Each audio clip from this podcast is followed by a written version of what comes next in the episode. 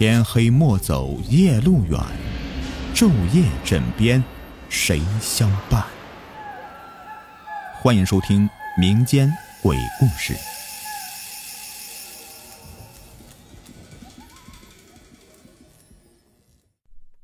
Hello，你们好，我是雨田。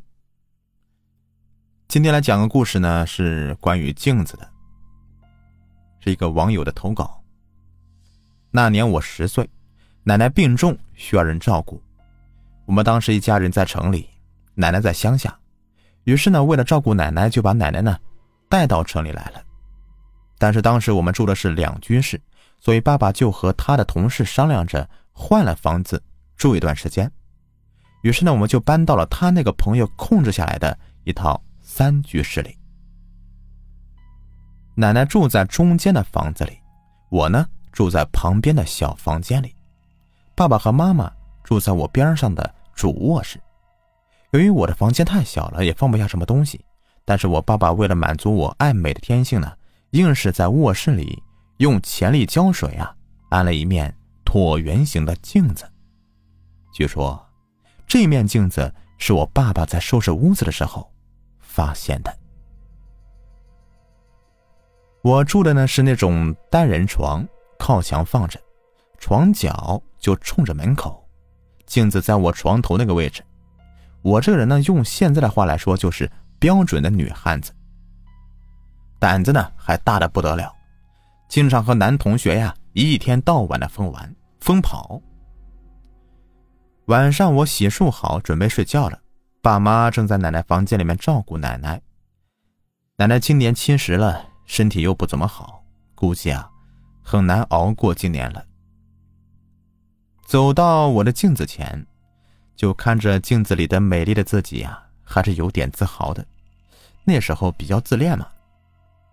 就在我看着镜子里的自己的时候，突然从镜子里看到身后好像有一道红色的影子一闪而过。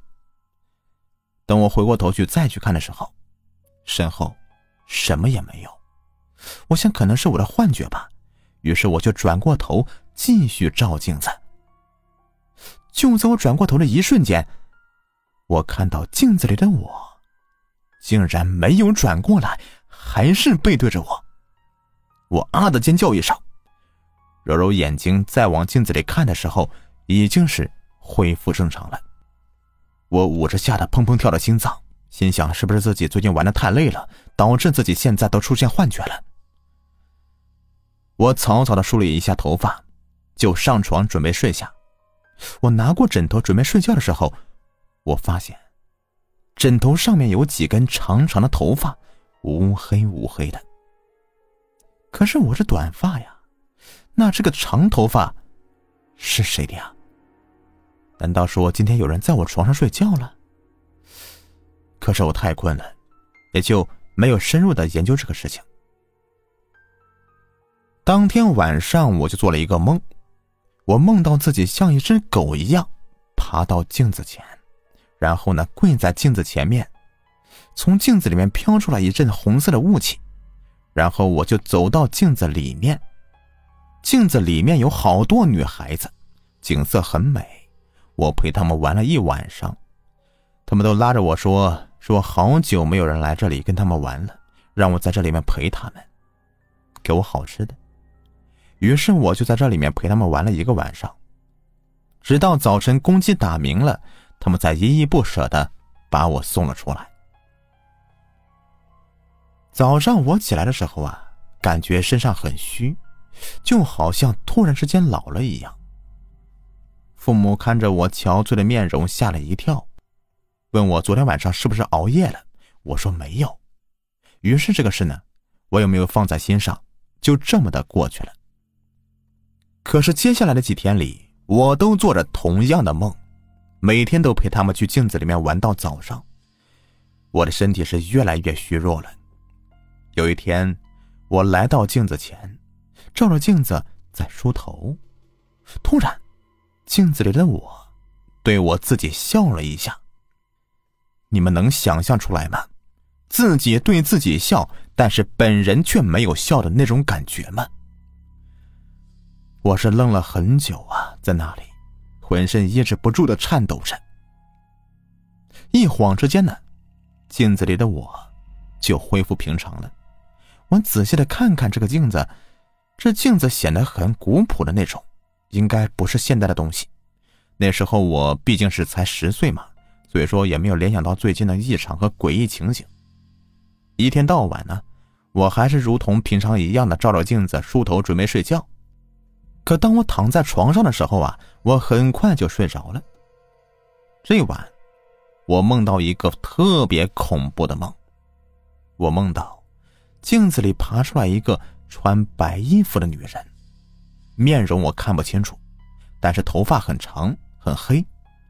她走到我床前，看着我，冲着我诡异的笑了一下。然后呢，我就不知道发生什么事情了。第二天呢，当我醒来的时候，我发现我躺在父母的床上，父母关切的问我有没有什么哪里不舒服。我问他们，我怎么会在你们房间里？他们说：“哎呦，你昨晚可把我们吓死了！我们当时还没有睡下，就看你从自己的房间里面走出来，叫你你也不回应，你就那么径直的往阳台走过去，要不是我们及时拉住你。”你就，娃呀，你最近呐，有没有遇到什么奇怪的事情？你昨晚的眼神呐，把我们给吓了一跳啊！就那么直勾勾的看着我们，我感觉呀，你是不是遇到什么诡异的事情了？于是我就把最近几天的事情一五一十的和他们说了。他们听了以后啊，也是吓出一身冷汗。他们说那个镜子不干净，于是就到我房间里面把那个镜子给拿了出来。这时候，我的奶奶呢，突然大声的对我们说：“赶紧把那个镜子拿走，那镜子有鬼。”说完这句话，奶奶突然就不行了。虽是我们都知道奶奶命不久矣，但是也没有想到会突然就死掉了。于是我们把那个镜子扔到楼下，就哭天喊地的扑到了奶奶的身上。办完奶奶的葬礼之后，我们就搬出那个房子。我爸后来说，那个镜子是他朋友在古玩店里面买的。自从他老婆死以后，他就一直再没有见过那个镜子了。原来在那里呀。他说他老婆生前经常照那个镜子，也许跟那个镜子里面有鬼有关系吧。这个事呢，过去很久了。有一天，我偶然在网上查阅资料时，发现，一般像镜子这样的东西啊，是最容易招惹脏东西的，尤其是上了年物的古物，而且最好不要挂在床头，因为它会吸取人的精气。想想我在镜子里面看到的那群人，估计都是死在那个镜子之手的人吧。那个白衣服的女鬼，可能就是。罪魁祸首。所以说，从那以后，我每当看到镜子，我都是莫名其妙的害怕。虽是我命大，躲过一劫了，但是那个镜子被我爸给扔掉了，没有毁掉，不知道会不会有人捡到呢？你们又会不会有这么幸运呢？好了，这个故事呢就说完了。感谢你们的收听，喜欢的话别忘了订阅、收藏和关注我。感谢收听。